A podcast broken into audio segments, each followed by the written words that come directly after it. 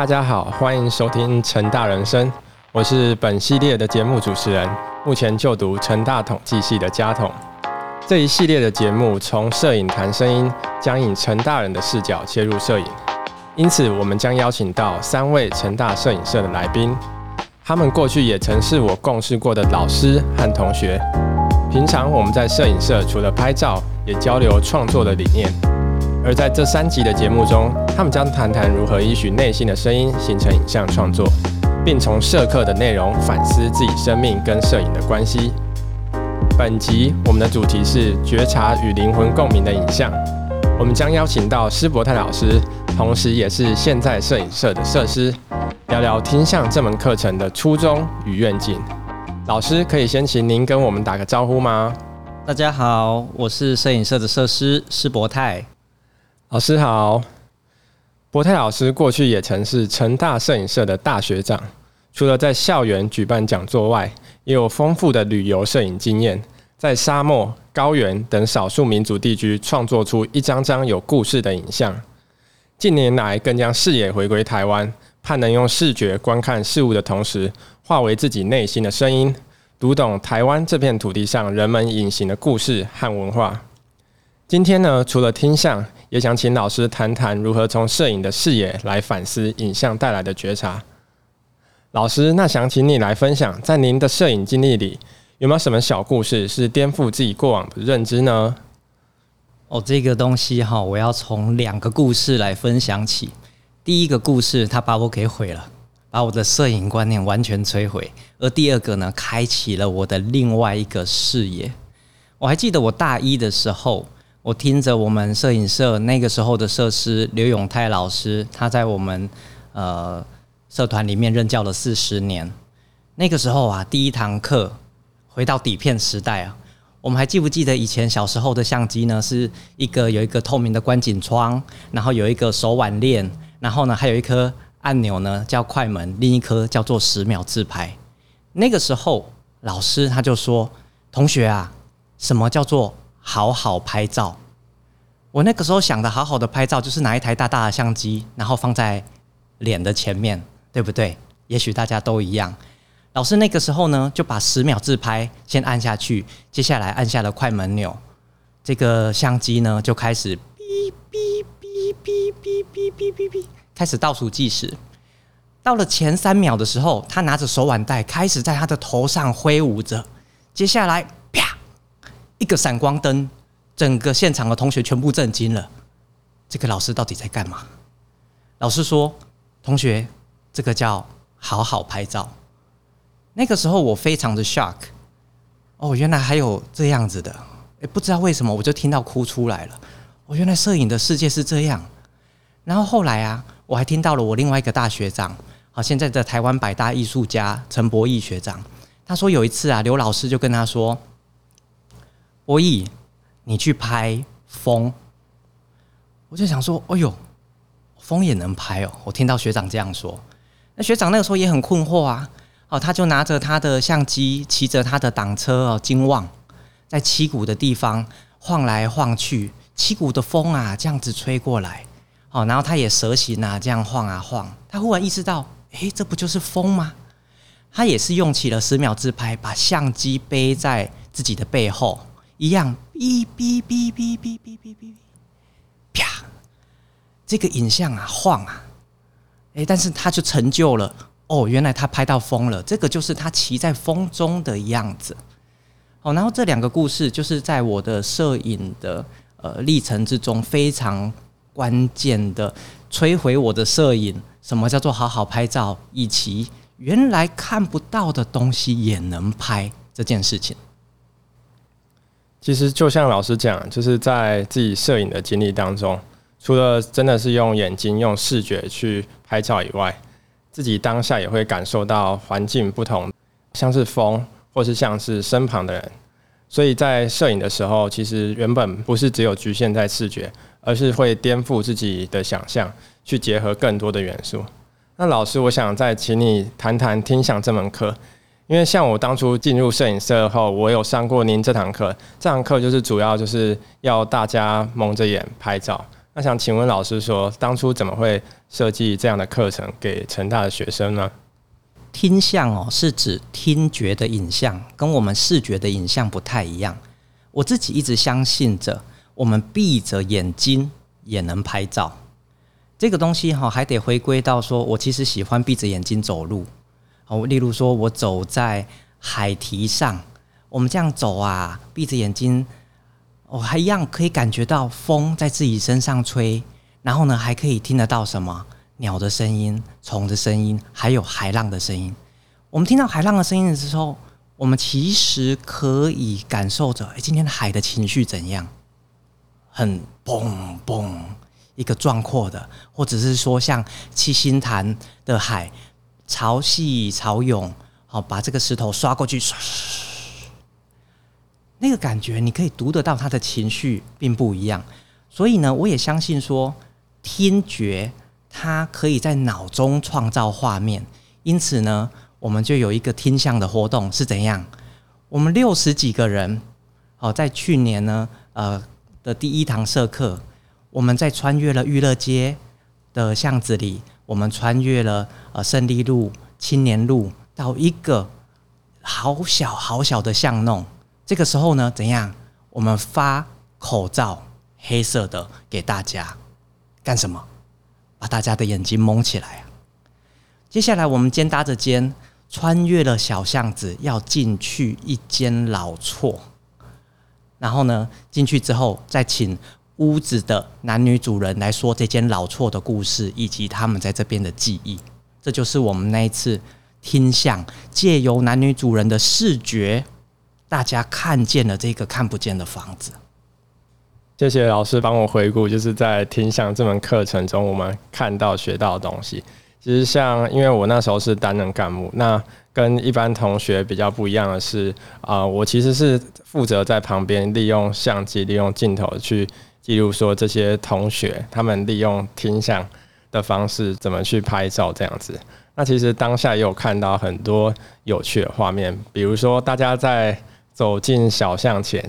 因为眼睛上已经绷住了，所以其实大家都走得很近，肩搭肩抓得很紧。那也有些人会尖叫，然后回头去叫自己的伙伴，然后走过来靠近一点。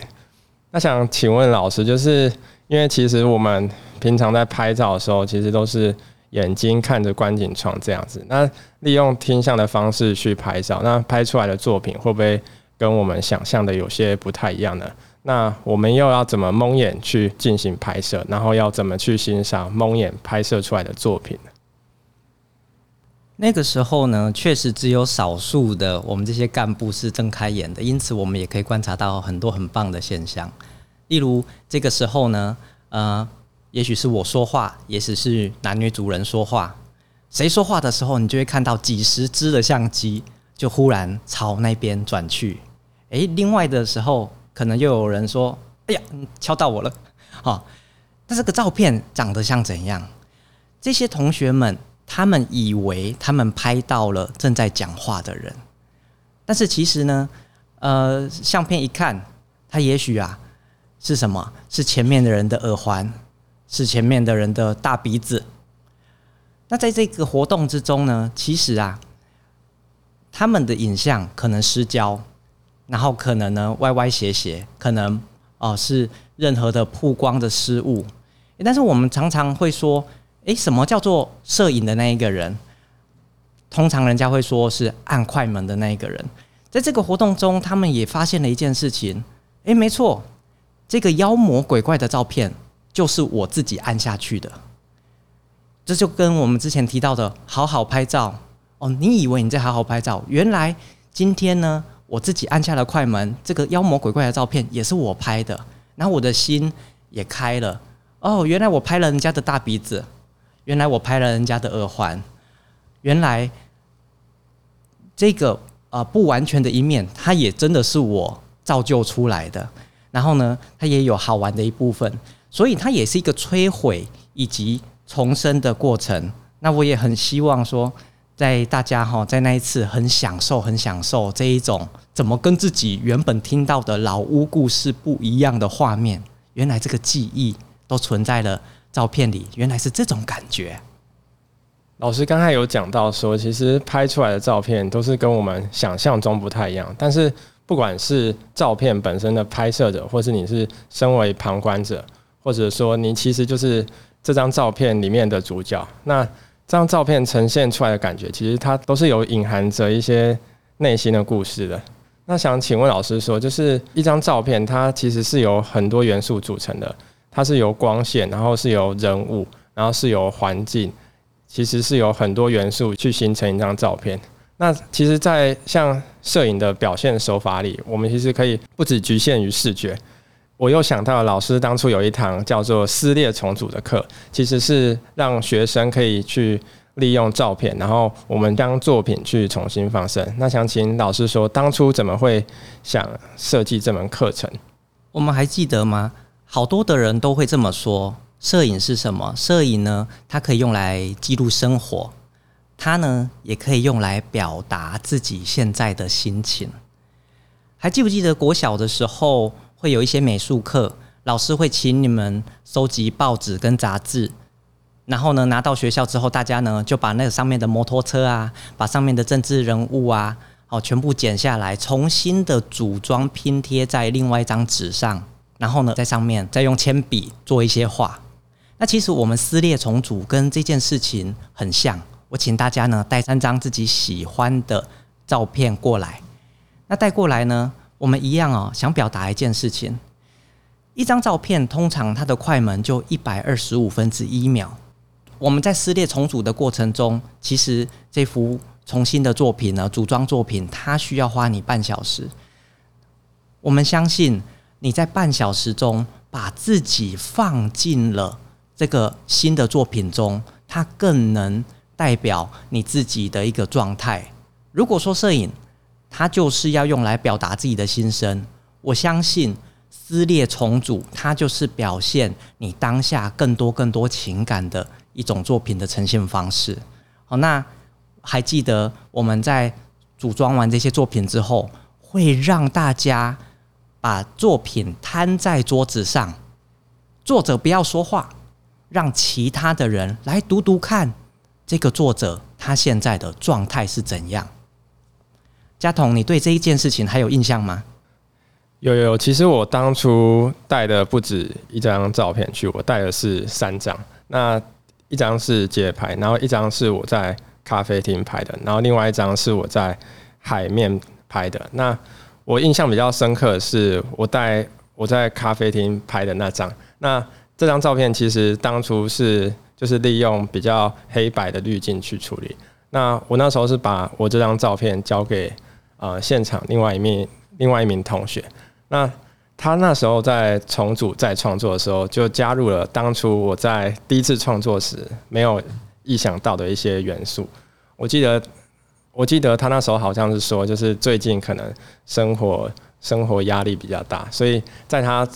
重组再创作的那张照片中，我就发现他加入了比较多一些深色，然后比较一些呃看不太清楚的一些意识在他的他的照片里面。